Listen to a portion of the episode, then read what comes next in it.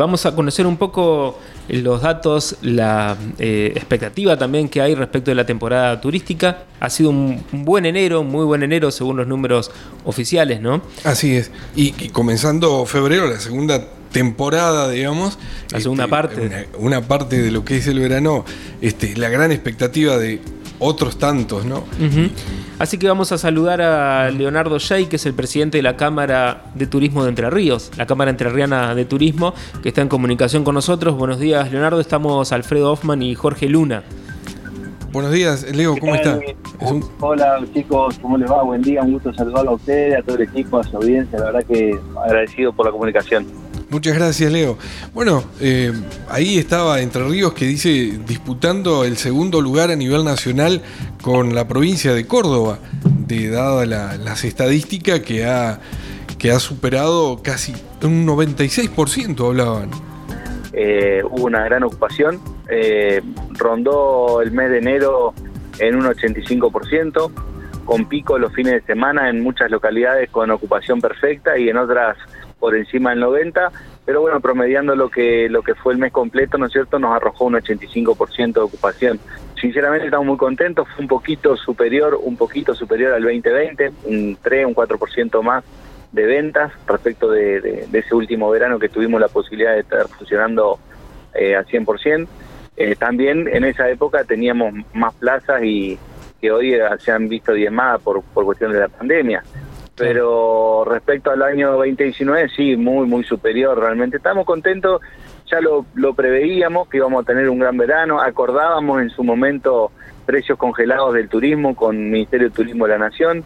Y, y bueno, hoy, estamos teniendo otras noticias, si hubiésemos tenido el diario de hoy, eh, quizá no hubiésemos hubiésemos pataleado un poco más el, el tema de congelar precios, pero bueno, en fin, eh, vamos a seguir para adelante, el sector privado quiere quiere laburar, demostramos que somos un gran motor de la economía, porque se ha reactivado todo, y tenemos un mes de febrero que eh, viene muy bien, viene con esta primera semana eh, idéntica a lo que fue enero, a pesar de que las reservas hoy vienen un poco más bajas, pero porque el público de febrero es distinto, pero también confiamos en que vamos a tener una ocupación muy, muy buena, muy similar a lo que fue enero. Así que ya te hice un pantallazo medio general respecto a la situación que estamos teniendo. Claro. Sí. Y Leonardo, ¿cuánto ha influido el previaje en esto? ¿Se usó mucho el previaje en Entre Ríos?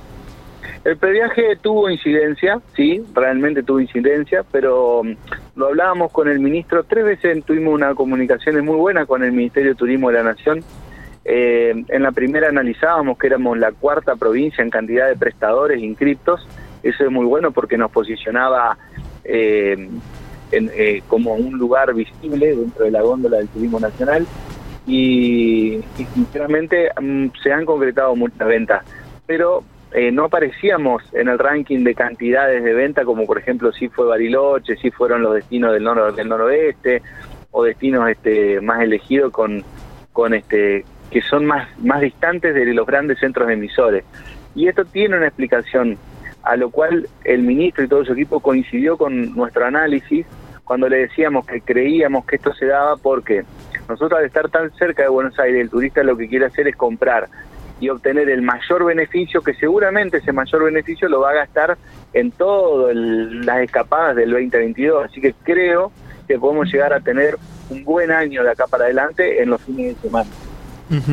O sea, el previaje se mantiene todo, todo el año, digamos.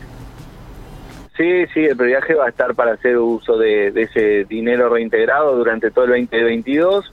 Aparte ya tenemos el anuncio de que sale un nuevo previaje, una nueva edición, una tercera edición hasta agosto para, para poder este, ocupar eh, para diciembre en adelante y durante todo el 2023.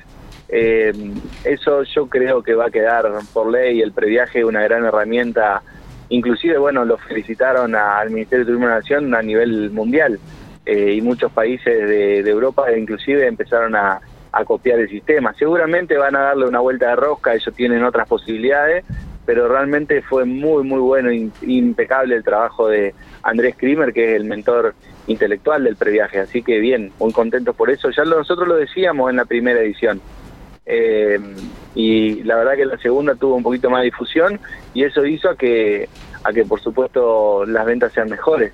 Y ahora que ya todo, todos los argentinos conocen el, el funcionamiento, eh, más allá de que hoy están empezando a aparecer algunas complicaciones eh, de parte de lo que es el, la operativa, diríamos, algunas tarjetas no están funcionando y, eso es lo porque por ahí eh, puede llegar a empañar de alguna manera, pero el banco está solucionando ese crédito que no están pudiendo utilizar.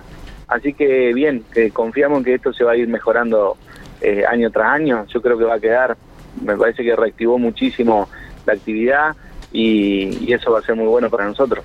Eh, Leonardo, recién hablabas de, la cantidad de, de alojamientos que están en este momento disponibles, digamos, en Entre Ríos, que son menos de los que había antes de la pandemia. ¿Puedes contarnos un poco más sobre eso? ¿Cuánto falta de reactivarse después de la pandemia? No, lo que se tenía que reactivar ya está, se reactivó. Los, los hoteles que no van a volver, los gastronómicos que no van a volver, ya, ya es porque, porque se han desarmado los restaurantes, porque los hoteles que, había hoteles muy importantes en, muchas ciudades y estaba están este, ya reestructurados para hacer este, departamentos o, directamente se van a, remodelar los edificios donde se van a hacer otro tipo de cosas. Pero bueno, también creemos que si que si se fomenta la inversión privada, seguramente va a haber más posibilidades de que, de que vuelvan a aparecer otros inversores. Hoy está difícil porque nos pasa de que hay aumentos tributarios del 100%, eh, por eso te decía que, que ese diario del lunes nosotros no hubiésemos aceptado el congelamiento de precios.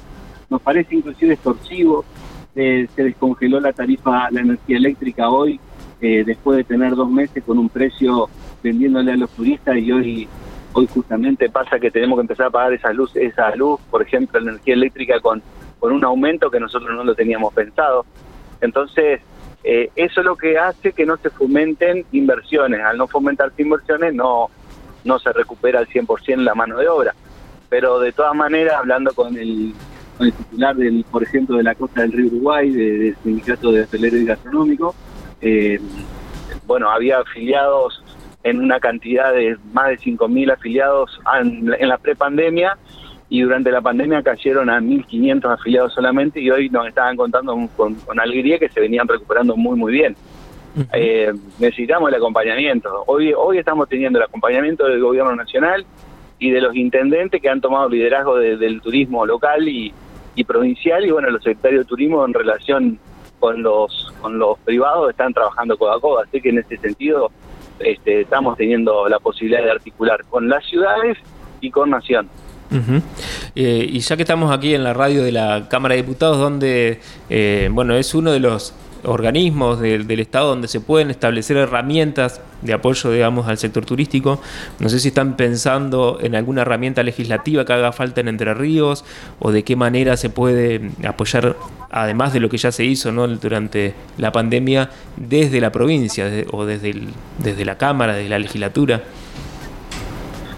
Sí, no Realmente a nosotros nos pareció cuando sacaron la ley de emergencia turística que era que no iba a alcanzar, de hecho no alcanzó porque se cayeron muchas empresas.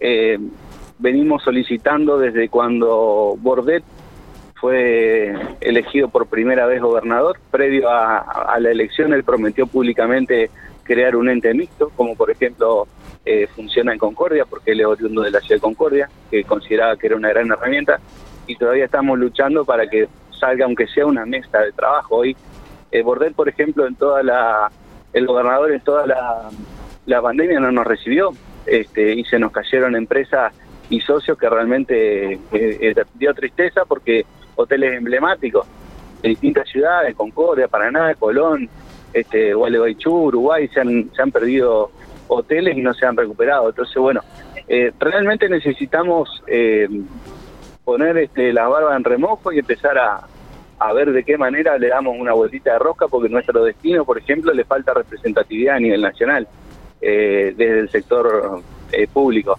Desde el sector privado no, porque nosotros tenemos inclusive dos personas que son que son miembros de la comisión directiva de la Federación de Cámaras del país, somos también somos parte de la Cámara Argentina de Turismo, entonces tenemos siempre, somos parte de CAME, eh, me, está tocando en este momento ser de la, de la Mesa Nacional de Turismo de CAME. Entonces, bueno, todas esas, esas cuestiones de la parte privada estamos entrelazados, pero bueno, nos está faltando ese, ese nexo, esa, esa, esa este, estar más congraciados con, con el gobierno provincial para salir a promocionar, a promocionar cuando corresponde. Hoy a nosotros nos consideramos que tenemos que salir a vender Semana Santa. El carnaval ya está, ya estamos, nosotros miramos siempre de dos meses, tres meses para adelante y seguramente que, que cuando tengamos cerrado Semana Santa, que sabemos que se vende solo, pero hay que seguir mostrando nuestro destino y que estamos este, en perfectas condiciones para laburar, eh, tendremos que estar trabajando para vender las vacaciones de julio. Entonces siempre vamos más adelante y, bueno, son cosas que, no, que no, por ahí a nosotros nos complican, eh, pero bueno, es ahí donde falta ese, ese diálogo, ¿no es cierto?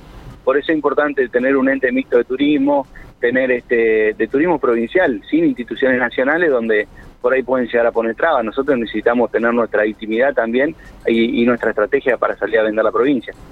Pero bueno, esas son cuestiones que tenemos que seguir avanzando y si no se logra con este gobernador, se lo vamos a pedir al, al próximo gobernador. Así que vamos a seguir insistiendo con eso porque creemos realmente en esta herramienta.